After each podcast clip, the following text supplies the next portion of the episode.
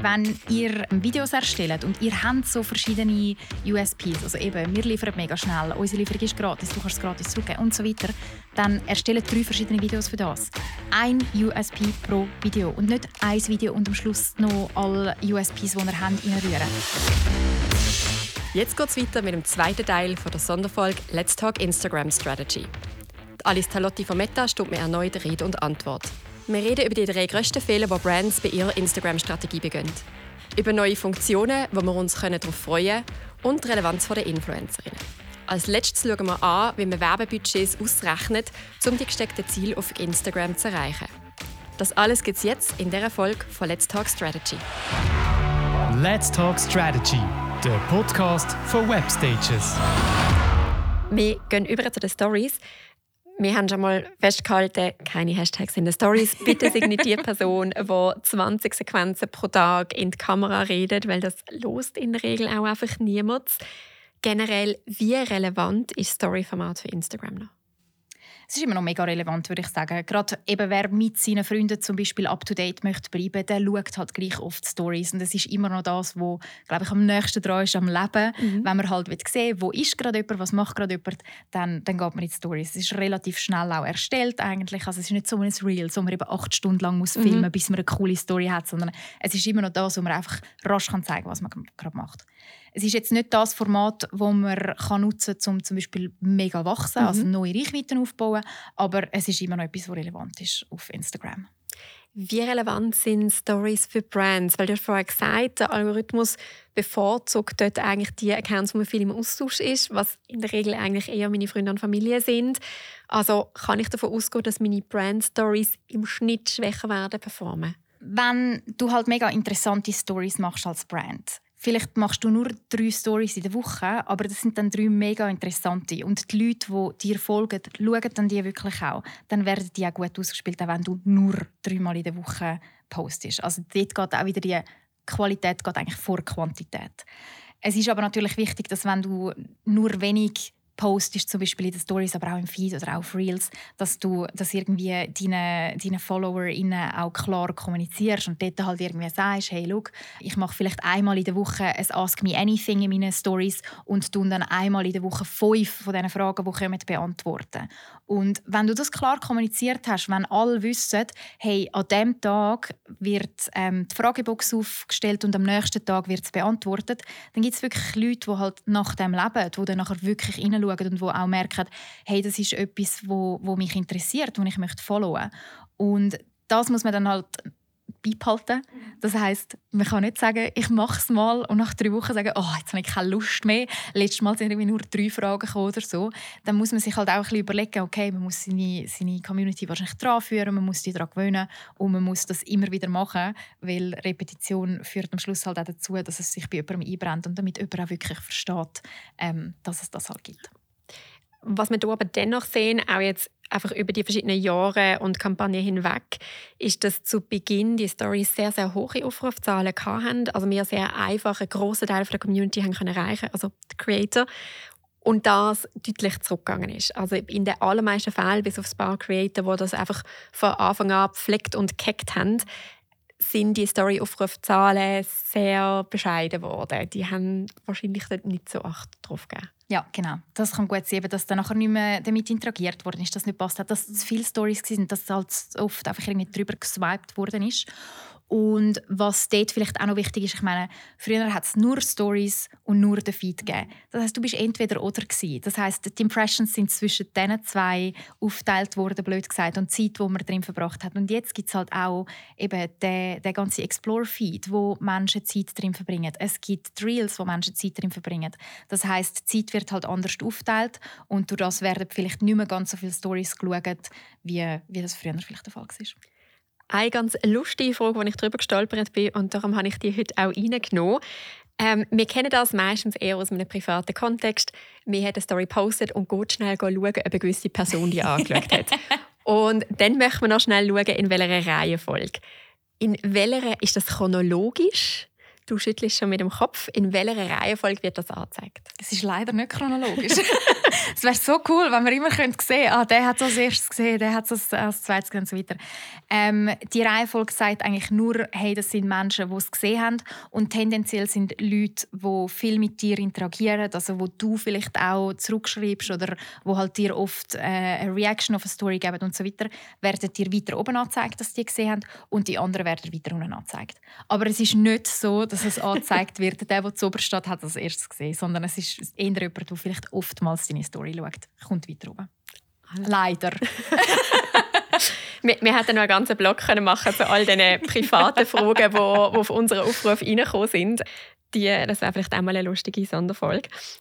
wir gehen aber zuerst weiter zu anderen wichtigen Funktionen. Du hast ja gesagt, Bilder sind noch relevant, aber halt nicht unbedingt das, womit ich wachsen kann. Etwas anderes, was als wichtige Funktion angesehen wird, ist der ominöse blaue Haken. Ja. Wie wichtig ist der noch? Das ist überhaupt nicht wichtig. Also ein blauer Haken wird eigentlich den Accounts geben, wo es zum Beispiel um Persönlichkeiten geht, wo irgendwie äh, geschützt werden, mhm. blöd gesagt. Also dass es zum Beispiel viele Fake-Accounts gibt, um wirklich zu zeigen, hey, das ist der richtige Account. Oder wenn es irgendwie sonst wichtig ist, dass man halt erkennt, dass das das offizielle Profil ist es kommen immer wieder Unternehmen zu uns, die uns anschreiben und sagen, hey, ich hätte mega gerne den blauen Haken. Dann gehen wir mal auf ihr Instagram-Profil äh, seit, seit Monaten nicht mehr postet. Sie haben halt auch irgendwie keine Follower, sie pflegen das Profil nicht. Und nachher ist halt unsere Frage immer, ja, du, für was willst du denn den blauen Haken genau? Weil du nutzt es ja offensichtlich gar nicht. Und der blaue Haken, der führt eigentlich zu nichts. Also gewisse Leute haben das Gefühl, weißt du, dann werde ich besser ausgespielt. Das stimmt nicht. Okay. Man wird auch nicht besser ausgespielt oder so durch das, sondern es ist nur eine Bestätigung, dass das halt ein offizielles Profil ist von jemandem eigentlich. Es gibt auch immer wieder so Mythen, dass man irgendwie muss eine bestimmte Anzahl Follower haben muss. Also mhm. wenn ich, sobald ich 10'000 Follower habe, habe ich den, den blauen Haken. Das stimmt auch nicht. Es gibt Accounts mit unglaublich vielen Followern, die den Haken nicht haben. Und es ist ihnen übrigens auch egal. Weil das sind meistens Accounts, die sich wirklich darauf fokussieren, coole Inhalte für ihre Zielgruppe erstellen. Und das sind dann auch die, die irgendwann organisch den Blauhaken bekommen, weil irgendwann fangen dann plötzlich Leute an, sie nachmachen, weil sie halt merken, ah, das sind coole Inhalte, ah, die haben viele Follower, ah, die haben viele Leute, mhm. die interagieren und dann kommt das eigentlich automatisch, wenn man so coole Inhalte erstellt. Was es jetzt noch gibt, und das ist für ein paar mega interessant, ist Meta Verified. Das heißt, man kann sich den blauen Haken kaufen. Meta Verified ist ein Programm, das ausgerollt wurde ist für private Accounts. Das heißt, du und ich, wir können uns einen blauen Haken kaufen. Für Webstages kannst du aber keinen blauen Haken kaufen. Okay. Und das hilft zum Beispiel vor allem Menschen, die mit Instagram ihr Geld verdienen. Es gibt verschiedene Content Creators, mhm wo keinen blauen Haken haben zum Beispiel. Und mit dem blauen Haken kommen sie zum Beispiel zusätzlichen Support über, falls mal irgendetwas passiert okay. mit ihrem Profil. Und ich meine, wenn du dein Geld verdienst mit Instagram und du klickst mal aus Versehen auf einen Link, den du nicht hättest mhm. klicken und äh, dein Profil ist weg, dann willst ja. du natürlich so viel Hilfe wie möglich äh, bekommen, damit du das Profil so schnell wie möglich zurückbekommst. Und mit Beta Verified kann dann das zum Beispiel ähm, ein einfacher sein. Kann ich das einfach googlen und dann finde ich die Instructions, wie ich verifiziert werde für euch oder wie komme ich dazu? Genau. Am besten Meta Verified googlen. Ähm, dort äh, geht es dann um das Subscription Model. Das kostet auch etwas pro Monat. Mhm. Es ist heute im Moment in der Schweiz noch nicht ausgerollt. Ähm, aber dort sicher die Augen offen behalten, ähm, wie das sich das entwickelt. Genau, gerade der zusätzliche Support sicher etwas, was sehr spannend ist. Wie du es gesagt hast, äh, für die Creator ist eure Plattform eigentlich Grundlage mhm. von eurem Einkommen. Wenn dort einfach mal etwas schief geht, eben wenn mal ein Inhalt abgenommen wird, wenn, wenn ein Profil gehackt worden ist, was einmal wieder passiert, und dann eigentlich einfach die ganze Grundlage wegbricht und man dort keinen direkten Kontakt hat, ist das natürlich etwas sehr Unheimliches, ähm, auch etwas sehr Belastendes äh, für die Leute, die die Anfragen dann einmal wieder bei uns landen. Darum ein sehr cooles Programm, das ich hoffe, es kommt bald in die Schweiz. Das andere, was du angesprochen hast beim Algorithmus, ist, du hast von diesen Signalen geredet und dass die Signale, die verschiedenen Algorithmen je nach Format beeinflussen, wie es ausgespielt wird. Gibt es denn also ein Ranking, welche Form von Interaktion wie wertvoll ist? Nein, also es ist also du hast ja vorher auch gesagt, es gibt die Website, mhm. wo es ein genauer ähm, beschrieben wird. Dort steht eben drauf, auf was dass wir für die einzelnen Formate schauen. Aber es steht jetzt nicht ein Like ist irgendwie 5 Punkte wert, ein Comment ist 6 ja. Punkte wert, ein Share via DM ist 7 Punkte wert. Das gibt es nicht. Sondern es ist wirklich die Art von Interaktion. Mhm. Also es, du und ich haben ja auch ein anderes ähm, Verhalten, wenn es um Interagieren geht. Mhm. Also ich bin zum Beispiel jemand, ich schicke immer Sachen in DMs weiter ja. zu den Leuten, die ich finde passt. Es gibt aber auch andere, die, die tun bei jeder Story, wo sie sehen, das Herzchen schicken. Und das sind dann halt auch so Themen, wo dann nachher individuell mhm. ähm, ausgespielt wird, was passt zu dir, was passt zu deinem Verhalten und was passt zu meinem Verhalten. Okay, sehr spannend. Das andere, was du schon wunderbar übergeleitet hast vorher, sind Creators. Wie wichtig sind die für Instagram? Die sind mega wichtig. Uns ist natürlich auch wichtig, dass wir halt Inhalt auf der Plattform haben, wo inspirieren, die unterhalten. Gerade wenn es um das Thema Unterhaltung geht. Früher ist man irgendwie ins Kino gegangen mhm. und hat ähm, halt einen Kinofilm geschaut. Und das war Peak-Unterhaltung. Mittlerweile lassen wir uns irgendwie alle zwei Stunden, fünf Minuten lang von Videos äh, in unserem Reels-Feed unterhalten und schauen halt dort ein bisschen durch und haben die Unterhaltung wirklich regelmäßig. Und die Unterhaltung gibt es nur, weil es so viele kreative Menschen gibt, die Zeit investieren, um diese Inhalte zu erstellen. Und uns als Plattform ist es auch mega wichtig, dass die sich natürlich wohlfühlen bei uns. Und eben darum gibt es zum Beispiel Meta Verified. Wir haben jetzt aber auch gerade heute ausgerollt, dass Subscriptions weiter verbreitet werden eigentlich. Also Subscriptions ist etwas, wo wir anbieten, dass ein Content Creator kann einen Kanal eröffnen, wo sich Menschen wie ein Abo machen können und dann dort verschiedene Inhalte nur in dem bezahlten Abo äh, ausgespielt werden. Also eigentlich OnlyFans auf Instagram. genau, aber es gibt Community Standards. Wir sind eine pretty Plattform. ähm, genau, aber ja, es geht eigentlich in die Richtung. Okay. Und Creators können jetzt selber entscheiden, wie teuer ist meine Subscription, wie viel Inhalt will ich in diese Subscriptions rein tun und so weiter.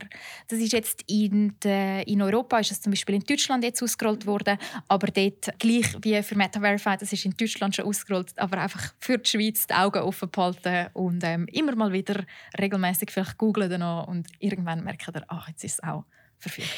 Eine andere, neuere Funktion, die sehr spannend sind, sind die Co-Autoren-Posts.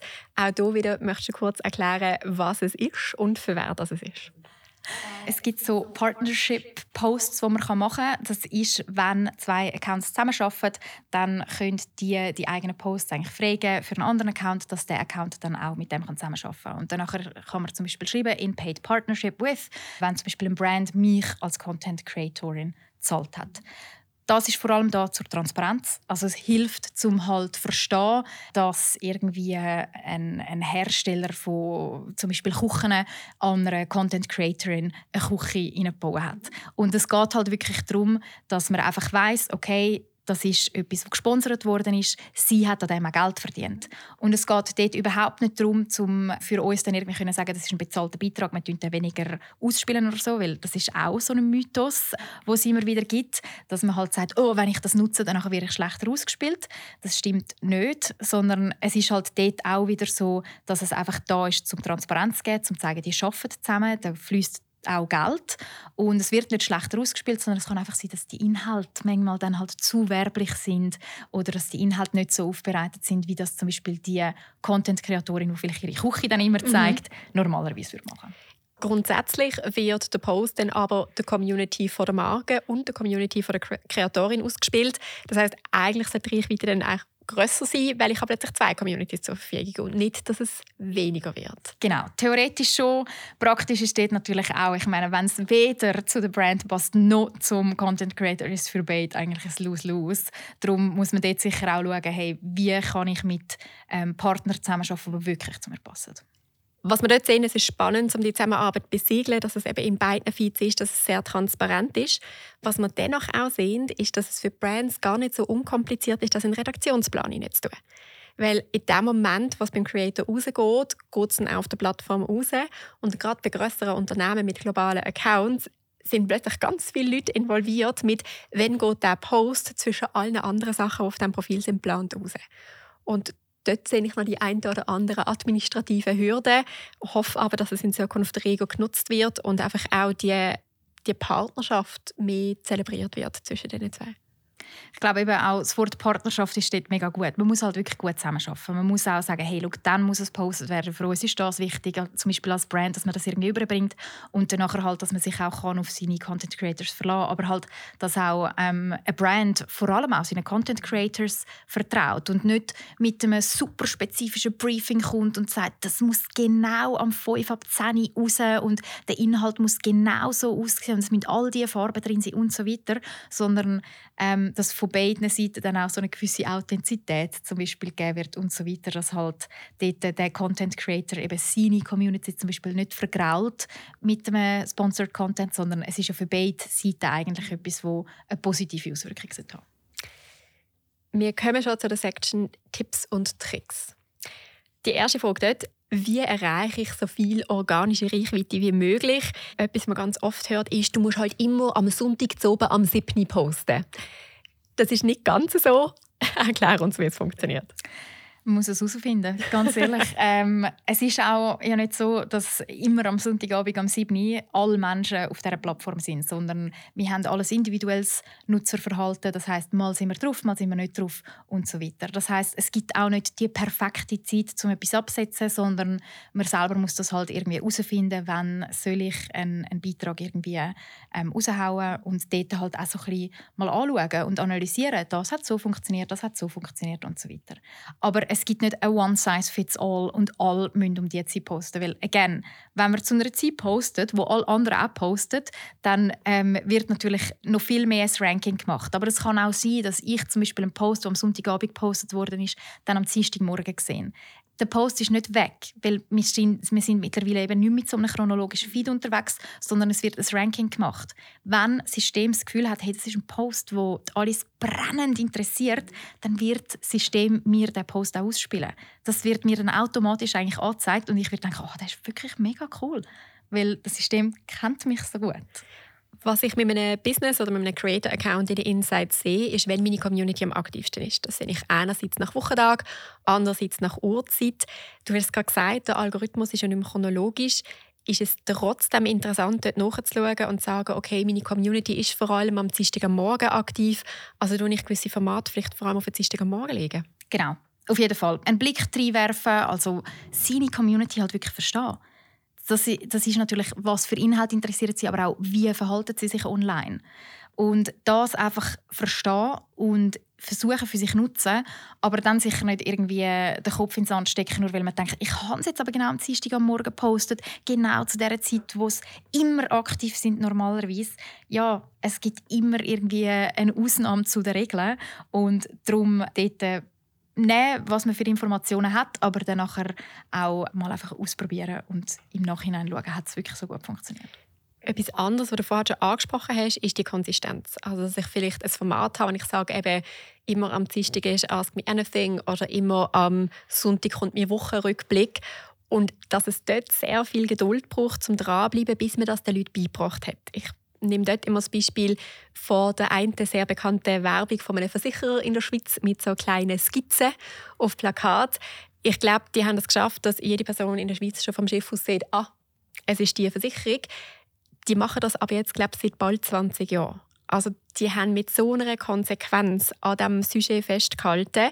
Und jetzt braucht es auf Instagram zwar keine 20 Jahre, um die Leute daran erziehen, aber nur weil ich das dreimal hintereinander gemacht habe, habe ich das auch nicht mehr beigebracht. Also dass man dort wirklich dran bleibt und dann vielleicht eben eine Community auch dazu anerzieht, dass die wissen, ah, ich gehe wieder schauen, weil am Sonntag kommt in der Regel der Wochenrückblick oder was auch immer das Format dann ist. Genau. Und wenn man etwas aufbauen hat, wenn man jetzt vielleicht ein halbes Jahr etwas aufbauen hat, dann nachher nicht denken, jetzt habe ich keine Zeit mehr für das, sondern sich eher überlegen, hey, jetzt habe ich das ein halbes Jahr lang aufgebaut, langsam haben die Leute gecheckt, ah, jetzt kommt das und dann lieber vielleicht das weiterziehen und dafür auf etwas anderes verzichten. Etwas anderes, was wir schon angesprochen haben, rund um Tipps und Tricks, eben, es gibt verschiedene Formate, die sind für verschiedene Sachen interessant. Trotzdem, Instagram wird auf dem Handy genutzt. Es gibt zwar auch eine Desktop-Version, die kann ganz praktisch sein, wenn man mit Instagram schafft. Wir haben das bei uns im Hintergrund meistens auch offen. Aber eben, die allermeisten Leute sind innerhalb der App dort drauf.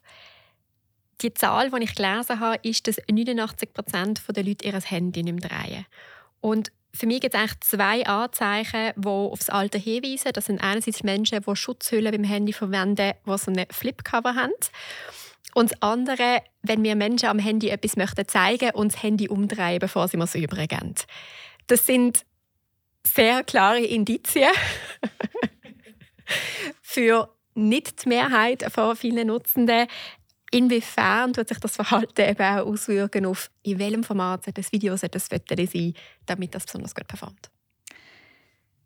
Die wenigsten Leute, wie du schon sagst, drehen das Handy noch. Ähm, Format sollte immer im, in dem Handybildschirmformat, also 9 zu 16, gemacht werden. Und es sind ja auch die beliebtesten Inhalte, also wenn wir jetzt zum Beispiel anschauen, eben Reels, das sind 9 zu 16 Format. Dort ist ja die ganze Navigation 9 zu 16 aufgebaut. Stories genau gleich. Und im Feed kann man ja auch zum Beispiel ein 4 zu 5 Video machen und dort halt so viel Platz wie möglich immer ausnutzen. Also nicht einfach sagen, ja, pf, das 1 zu 1 Video passt jetzt schon irgendwie für alle Plattformen. Don't do it. Macht ein 9 zu 16 Video, wenn immer möglich. Du willst noch mehr über die spannendsten Marketingstrategien der Schweiz wissen? Dann komm am 8. und 9. November an die Webstage Masters nach Engelberg. Bei der grössten Social Media Marketing Konferenz der Schweiz erwarten dich während zwei Tagen drei Bühnen über das ganze Dorf verteilt. TikTok, Twitter, Meta, YouTube, Pinterest und Co. Sie alle stehen höchstpersönlich auf der Bühne und teilen Masterclasses, Keynotes und Panels ihr Wissen. Abgerundet wird das Programm von Q&As zum Thema Einfluss von der AI auf unsere Gesetze, Best Practices zum Thema Employer Branding und die Rolle von Kunst im Marketing. Dolig überzeugt? Habe ich schon erwähnt, dass Engelberg die grösste Ginbar der Welt hat? Gut doch! Wir sehen uns an der Webstage Masters am 8. und 9. November in Engelberg. Mehr unter webstage-masters.ch. Du hast es mal angesprochen, du betreust vor allem Brands, hilfst denen bei der Umsetzung der Kampagne. Wenn du so ein bisschen aus dem Nähkästchen darfst plaudern was sind die drei Sachen, wo du immer wieder denkst, bitte, bitte, mach das nicht Das Erste ist, dass Brands einfach das Gefühl haben, wir müssen jetzt noch ein bisschen Social Media machen. Sie haben kein spezifisches Ziel, sondern sie kommen einfach und sagen, wir müssen jetzt noch ein machen. Und das machen sie dann zum einen bei den Inhalten, die sie posten. Also sie sagen dann zum Beispiel einfach, äh, wir wollen Follower. Und Follower sind für uns schon seit Jahren kein Ziel mehr. Also seit ich bei Meta angefangen habe, sage ich Brands immer, hör mal auf, bei irgendwelchen Werbekampagnen, die du gemacht hast, noch auswerten, wie viele neue Follower das du dazu hast. Es ist einfach, es ist nicht relevant. Und das Gleiche bei dieser Kampagne ist aber zum Beispiel auch, dass wahnsinnig oft dann einfach nur auf Impressions oder nur auf Klicks ausgewertet wird. Und eine Impression ist nur eine Impression und ein Klick ist nur ein Klick.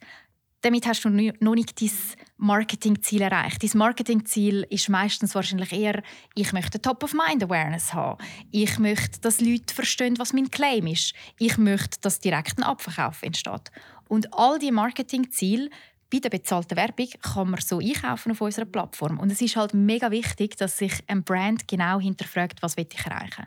Und wer sich jetzt fragt, oh, aber welche Marketingziele kann ich dann genau einkaufen? Wenn man im Ads Manager ist und eine neue Kampagne aufsetzt, dann kommen dort sechs verschiedene Marketingziele, wo wir sagen, auf das, liebe Brands, solltest du fokussieren. Und dort halt sich mal wirklich hinterfragen, setze ich meine Kampagne auch so auf und misse ich sie dann auch entsprechend von, von diesen Zielen. Das zweite, oder die zweite Herausforderung, die wo, wo Brands haben, ist, dass sie halt immer einfach über sich reden.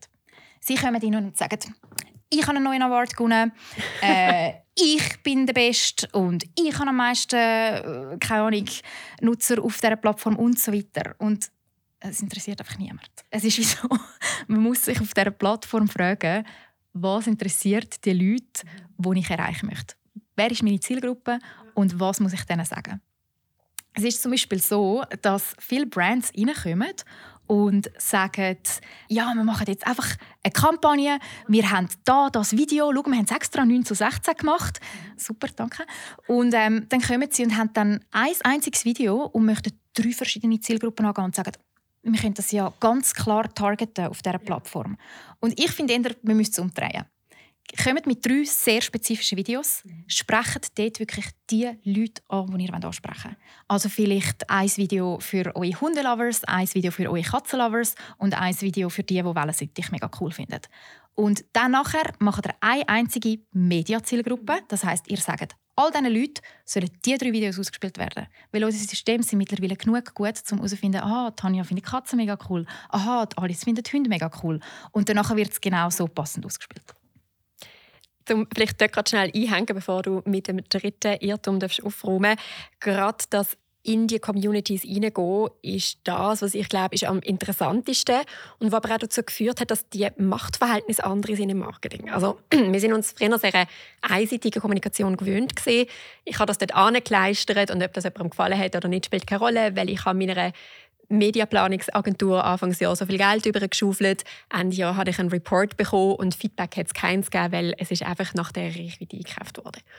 Und jetzt plötzlich, auch ihr habt ein Qualitätsranking in euren Ads drin. Also ich bekomme für 100 Franken nicht immer genau gleich viel, sondern je besser ich meinen Job mache, desto mehr wird das auch belohnt und desto mehr Leute wird das ausgespielt, weil die teilen es dann wieder, die interagieren damit, der Algorithmus merkt, hey, das interessiert Menschen. Das heißt, zuhören und dort verstehen, was wollen meine Communities, wird plötzlich eine, eine Qualität, wo mir Geld spart im Marketing. Also es ist nicht mehr einfach nur ein schönes Passwort, sondern das reflektiert sich nachher wirklich in den harten Zahlen wieder. Und dort eben sehr nischig anzusetzen. Ich spanne dort nochmal schnell den Bogen zu den Creator und je nachdem sagen, okay, ich nehme einen Creator, der das Produkt oder die Dienstleistung aus dieser Perspektive heraus anschaut. Weil für mich ist es vielleicht relevant, dass es besonders nachhaltig ist. Für die nächste Person ist es vielleicht relevant, dass es mega einfach und schnell geliefert wird. Für die dritte Person ist vielleicht relevant, dass es ein praktisches Design hat und gut dort reinpasst. Also für uns alle drei ist ein anderer Grund der Grund gewesen, warum wir das Produkt oder die Dienstleistung in Anspruch nehmen. Und mit dem Hook, und wären wir wieder, habe ich dann drei verschiedene Geschichten, die ich erzählen kann. Und wenn ich als Brand dort ein bisschen dynamischer denke, und das nicht nur bei der Creator-Kampagne, sondern auch bei der Brand-Kampagne einsetze, sind Sachen möglich, dass möglich die meisten Leute gar nicht erst träumen. Ja, absolut. Und wir sagen zum Beispiel auch, hey, wenn ihr Videos erstellt und ihr habt so verschiedene USPs, also eben, wir liefern mega schnell, unsere Lieferung ist gratis, du kannst es gratis zurückgeben und so weiter, dann erstellt drei verschiedene Videos für das. Ein USP pro Video und nicht ein Video und am Schluss noch alle USPs, die ihr habt, reinrühren, sondern ein USP pro Video und das findet dann automatisch die Leute, was ähm, ja, am meisten interessiert. Ich habe letzte eine äh, Statistik gesehen, äh, auch von uns. Äh, Im Moment sind wir alle unsere Advertiser darauf vorbereitet, dass jetzt ein Peak Season kommt. Das heißt ähm, Holiday Season, alles, was um Weihnachten geht und Mega Sales Day, das heißt Black Friday. Die Konkurrenz ist natürlich unglaublich groß und wir sagen auch, ihr holt am meisten aus unserer Plattform raus, wenn ihr eine Creative Diversification macht, weil es gibt bis zu elf verschiedene Gründe, warum Menschen ein Produkt kaufen. Das heißt, ihr könnt theoretisch elf Videos machen, um die verschiedenen Menschen ansprechen. Das kann auch einfach mal ein Branding-Video sein. Gewisse Leute kaufen wegen Brand. Das, eben, das kann sein, dass äh, das Produkt mega cool ist, es kann sein, etwas, was ihr als Unternehmen anbietet und so weiter. Das du halt so herausfinden. Wie sehr empfehlen dir Brands, wo nicht das Weihnachtsgeschäft ähm, der Hauptfokus ist, überhaupt zu dieser Zeit Werbung zu machen? Es kommt nicht so davon. Also es ist eine Zeit, wo, wo stark umkämpft ist. Also es hat mega, mega viele Advertiser auf der Plattform drauf. Aber in Q4 ist es auch so, dass wir tendenziell viele Leute auf der Plattform haben. Also viele Menschen sind auch wieder am Durchscrollen, am Durchswipen, am Durchschauen. Das heißt, die Anzahl an Impressions, die wir ausliefern können, nimmt auch zu. Und durch das bleibt meistens der Media-Einkauf, also wenn man den CPM anschaut, relativ flat. Was dort vielleicht auch noch interessant ist, Leute im Q4 sind meistens am Einkaufen. Ja. Man, man sucht irgendwelche Geschenke, man denkt, oh, ich habe mir das Jahr noch gar nichts gegönnt, ich gönne mir jetzt etwas. Äh, oder man denkt, oh, es ist ein mega gutes Schnäppchen. Das heißt, Conversions gehen zu dieser Zeit halt meistens auch recht stark auf. Und selbst wenn der Media-Einkauf flat bleibt oder selbst wenn der Media-Einkauf ein bisschen teurer wird, gerade an Black Friday zum Beispiel, ist meistens ein Cost per Action oder ein Cost per Conversion tiefer, als er das normalerweise ist. Sehr spannend. Du darfst noch ein Irrtum genau. rauszaubern. Mein, mein letzter, dass nicht analysiert wird, was das abgesetzt worden ist. Brands sind super stark drin, ihre Kampagne reporten. Mhm. Dort geht man manchmal auch in jedes kleinste Detail hinein. Aber gerade wenn es irgendwie um organische Posts geht, dann wird sehr selten wirklich angeschaut, hey, was hat gut funktioniert, was hat nicht funktioniert. Und ähm, dort ist sicher einfach auch der Aufruf, hey, schaut euch das mal an, analysiert das regelmäßig und macht nicht einfach einen Redaktionsplan und sagen, das ziehen wir jetzt stur durch, sondern eben das immer wieder anschauen, was hat gut funktioniert. Clustern von verschiedenen Themen Themen herausfinden, was sollte ich öfters machen und was sollte ich weniger oft machen. Wenn ich davon ausgehen kann, dass meine Zielgruppe gut auf Instagram vertreten ist, lustiges Briefing, das wir immer wieder bekommen, ist, ähm, ja, wir lancieren das neu in der Schweiz, wir wollen eine nationale Kampagne. Und dann kommt das Budget. Und das ist nicht so mhm. national. Das ist, das ist, das ist noch nicht mal regional. Gibt es hier eine Zahl, die die Brands mit auf den Weg geben können, die eben insofern die Zielgruppe auf Instagram gut vertreten ist, die sagen, unter diesem Budget müssen eigentlich nicht über nationale Kampagnen nachdenken, rein über Adspend? Eine Zahl kann ich jetzt nicht direkt sagen, aber ich kann ein erklären, wie man es mhm. berechnen kann. Wenn ein Brand kommt und möchte seinen seine Markenbekanntheit steigern, dann ist das im Bereich von Awareness. Und im Bereich von Awareness sagen wir, Reach and Frequency ist eigentlich das Wichtigste. Das heißt mhm. nicht, man muss Reach and Frequency einkaufen, sondern man muss sich darüber äh, nachdenken, wie hoch muss meine Reichweite sein, die ich erreichen will, und wie oft muss ich sie Woche erreichen. Bei der Reichweite sagen wir einmal, es sollte etwa 50 Prozent deiner Kernzielgruppe mindestens abdeckt sein. Das heißt, okay. wenn du zum Beispiel willst, alle Leute erreichen, von 13 bis 65 plus. Dann gehst du mal in Ads Manager oder in Campaign Planner rein, schaust, wie groß ist die Zielgruppe überhaupt und dann nimmst du die Hälfte davon. Und dann überlegst du dir, wie oft muss ich die Zielgruppe erreichen. Du musst für eine Branding-Kampagne mindestens zweimal pro Woche erreichen. Wenn du willst, dass die sogar verstehen, was dein Claim ist, mehr. Wenn du ein mega kompliziertes Produkt hast, mehr. Das heißt, dort äh, kann die Frequenz pro Woche vielleicht bei vier liegen.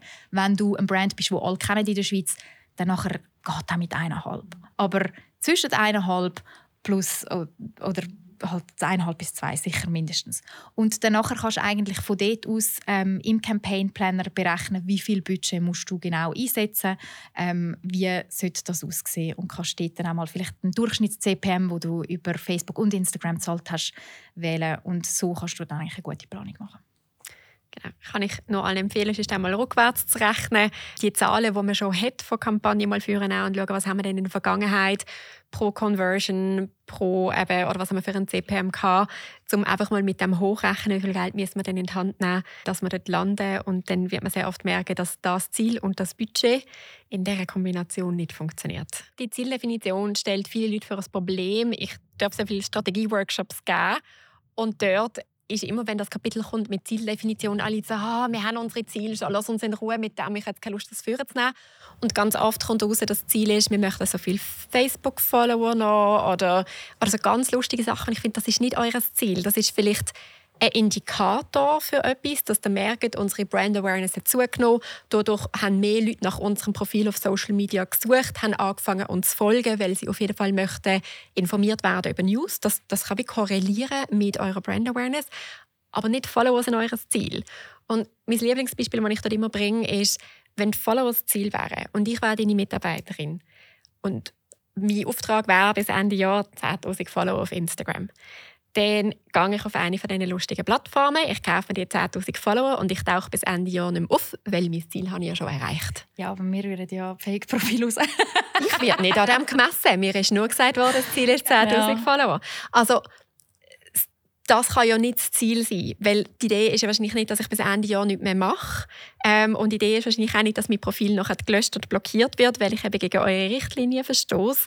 Sondern die Idee ist ja wahrscheinlich, dass man eine Community aufbaut, dass man eine gewisse Awareness hat, ähm, dass ein gewisser Dialog stattfindet. Und dort sich nochmal Gedanken machen, was sind die Ziele, weil eben spätestens, wenn man die Leute auf einen Brandmanager loslässt, merken sie, sie können nur noch eins wählen. Sie können nicht sagen, ah, eigentlich sind es die fünf Ziele, sondern man kann bei euch erst auf Weiter klicken, wenn man sich für eins entschieden hat. Und dort, also weißt, es, ist, es ist wirklich genau das. Man hat das Marketingziel und das Marketingziel sollte am Schluss ja dazu einzahlen, dass das Unternehmen irgendwie weiter wachsen oder mehr Geld kann verdienen kann. Und nur weil jemand viele Follower hat, verdient er nicht viel Geld damit.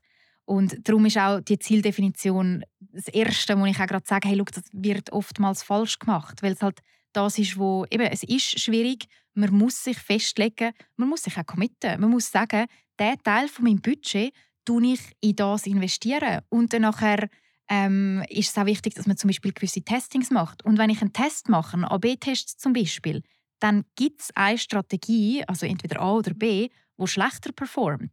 Aber es ist wichtig für mich als Unternehmer, dass ich das mache, damit ich meine ganze Strategie verfeinern kann. Dass ich von Mal zu Mal, wenn ich so einen Test mache, etwas zulerne, dass ich von Mal zu Mal besser werde. Und es wird immer eine Strategie geben, die dort verliert, wo also das Geld vielleicht nicht ganz so effizient eingesetzt war, aber über die lange Sicht werde ich so wachsen können. Auch hier generell als Brand die Freude am Experimentieren. Ich weiß, Brands möchten Sicherheit, die möchten Garantien und Social Media ist so komplex und vor allem so interaktiv. Ich bekomme zu jedem Inhalt Feedback von einer Community, interessiert das Bild oder nicht. Das heißt, ich bin immer in einem Wechselspiel. Also die, die Neugier, die Freude, Format zu testen, Strategien zu testen, Inhalte zu testen, immer auch mit dem Wissen darum, eben, etwas wird besser performen, etwas wird schlechter performen. Die Freude muss man haben als Brand, weil sonst wird Social Media etwas sehr Frustrierendes. Ja. Ähm, weil ich nicht alles kann voraussehen kann. Es sind zu viele Faktoren, die, die den Einfluss darauf haben.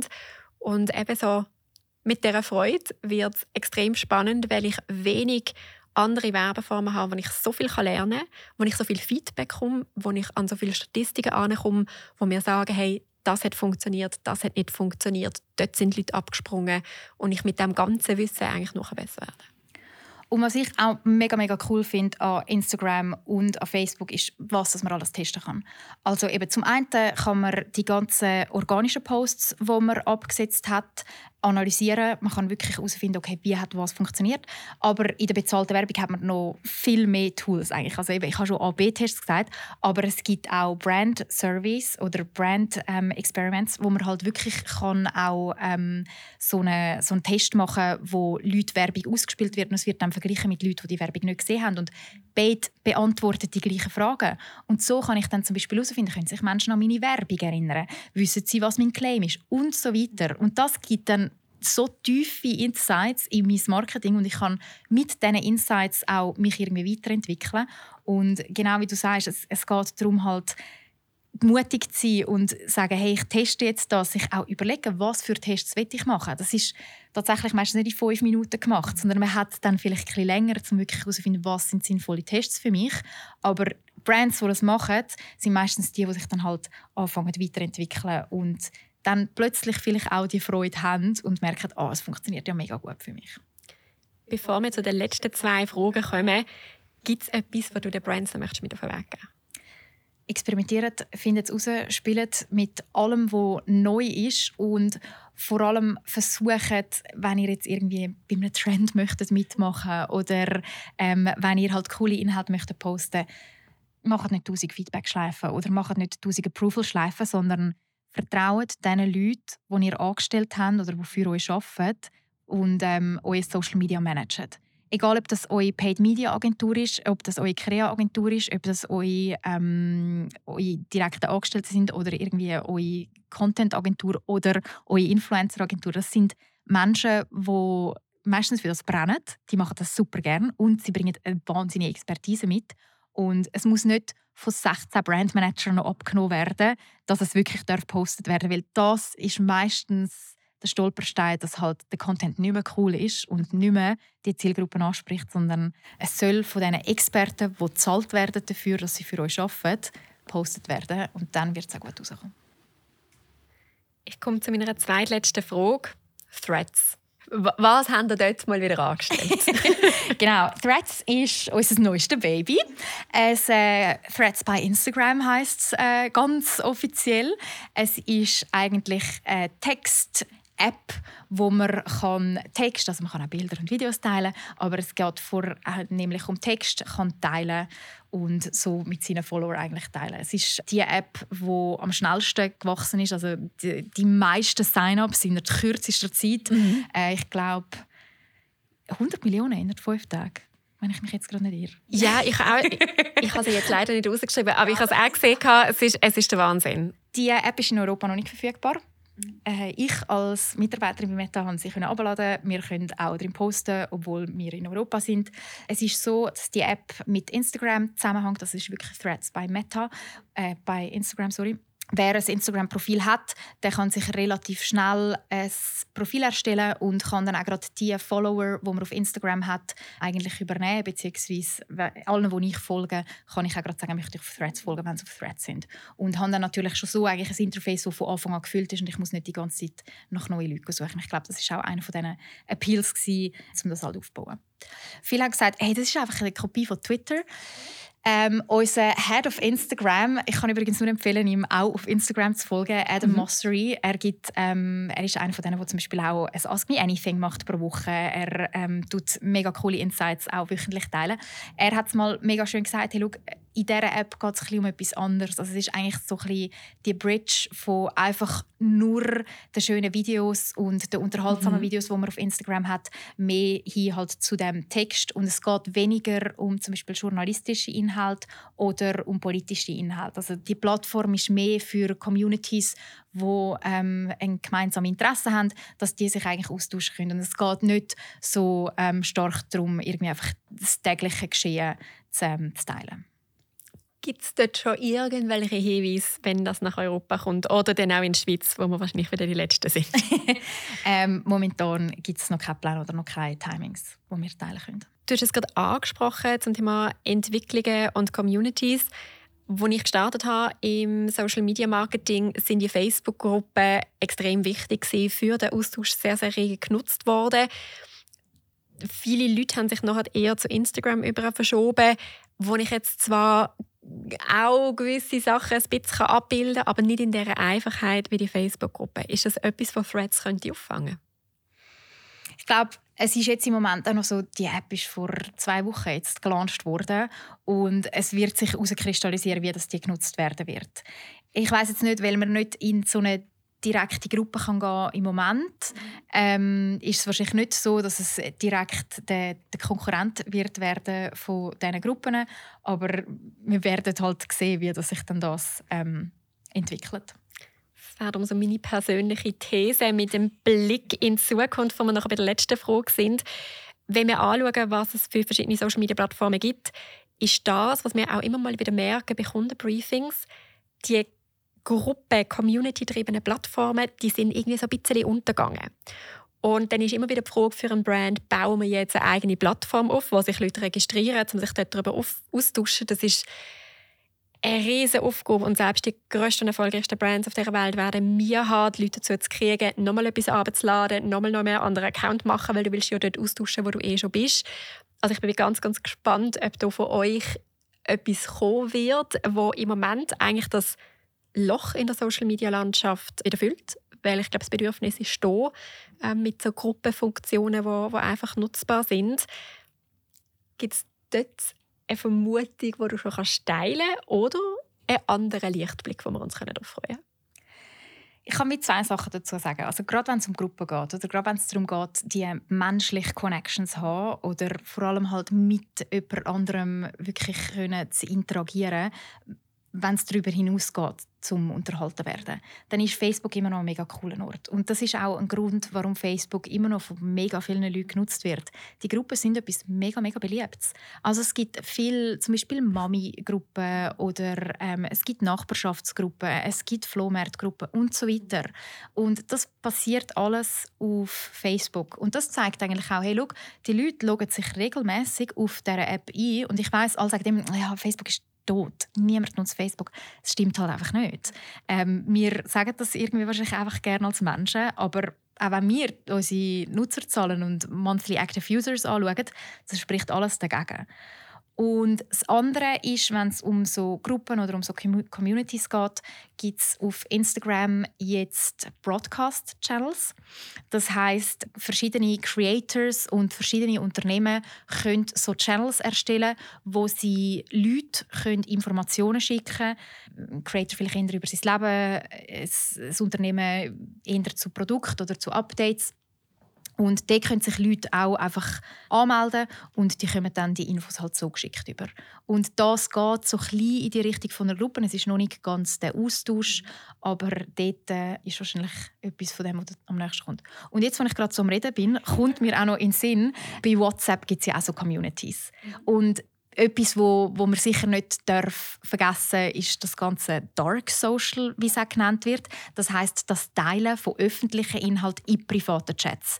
Das kann sein auf Instagram Direct, wo ja eben nicht mitgelesen wird von uns, aber das kann auch sein, dass man eben zum Beispiel ein Video direkt auf WhatsApp teilt. Und dort ist man natürlich viel eher mit seinen Freunden noch in Kontakt und so weiter, mit seiner Familie und allem. Und dort gibt es zum Beispiel auch Communities, wo es dann eben genau darum geht, dass man sich so austauschen kann. Als abschließende Wort, was kommt als nächstes oder was möchtest du den Leuten mit auf den Weg geben? Für Creators oder Menschen, die kreativ sind auf Instagram, möchte ich wirklich mitgeben, nehmt all die Tools, die wir euch geben, wir nehmen auch Third-Party-Tools, sind einfach kreativ, versuchen wirklich Leute inspirieren mit dem, was ihr auf diesen Plattformen postet und sind auch mutig. Und ähm, immer, wenn ein neues Tool kommt, also zum Beispiel bei Reels haben wir das gerade gesehen, aber auch vielleicht jetzt mit den Subscriptions, mal schauen, hey, wie funktioniert das für mich, wenn es in der Schweiz ausgerollt wird? Ähm, wenn jemand für einen Channel zugelassen wird, das auch mal testen. Das sind aber alles Themen, die noch in der im ähm, Ausrollen sind. Und für Brands, die auch bezahlte Werbung machen, wir haben es bis jetzt noch nicht gesagt, aber Generative AI ist ja ein riesiges Thema, ein riesiges Buzzword. Und auch dort ist Anfangsjahr ähm, von uns schon ein bisschen angetönt worden, hey, es wird etwas in diese Richtung geben. Das heißt, es gibt vielleicht die Möglichkeit, dass so etwas direkt in unseren Tools verfügbar ist, dass ich zum Beispiel ein Produkt kann zeigen und den Hintergrund direkt kann anpassen kann. Da werden im Moment Tests gemacht und Brands müssen sich jetzt wahrscheinlich schon damit auseinandersetzen, wie kann ich das nutzen, damit ich dann ready bin, wenn es ausgerollt wird. Weil das Beste, was man immer machen kann als Brand, ist, wenn etwas neu ausgerollt wird, gerade mal drauf kommen Gruppe. Gerade mal ausprobieren. Erstens, man hat Learnings. Zweitens, es hat noch nicht so viele andere Leute, die es nutzen. Also bei dem Format, bei Reels oder bei Stories, die ausgerollt wurden, hat man einfach wahnsinnige Reichweite gehabt zu keinem Preis. Und bei Generative AI wird es jetzt bisschen anders sein, aber ich könnte mir vorstellen, dass zum Beispiel performancemäßig einen rechten Einfluss hat, dass ähm, Sonic, ja, dass man halt die, die spezifische Zielgruppe kann ansprechen mit genau dem, was für sie passt und darum man dann wieder einen Wettbewerbsvorteil hat. Ich bin sehr, sehr gespannt. Wie gesagt, Social Media steht nie still. Danke viel, viel mal für deine Zeit und alle Antworten heute. Hey, danke für die Einladung. Bis zum nächsten Mal. Wenn du immer noch da bist, danke fürs Zuhören. Wir freuen uns über deine Bewertung auf Spotify oder Apple Podcast. Und nicht vergessen, abonniere uns und wir hören uns ganz bald wieder. Let's Talk Strategy, der Podcast für Webstages.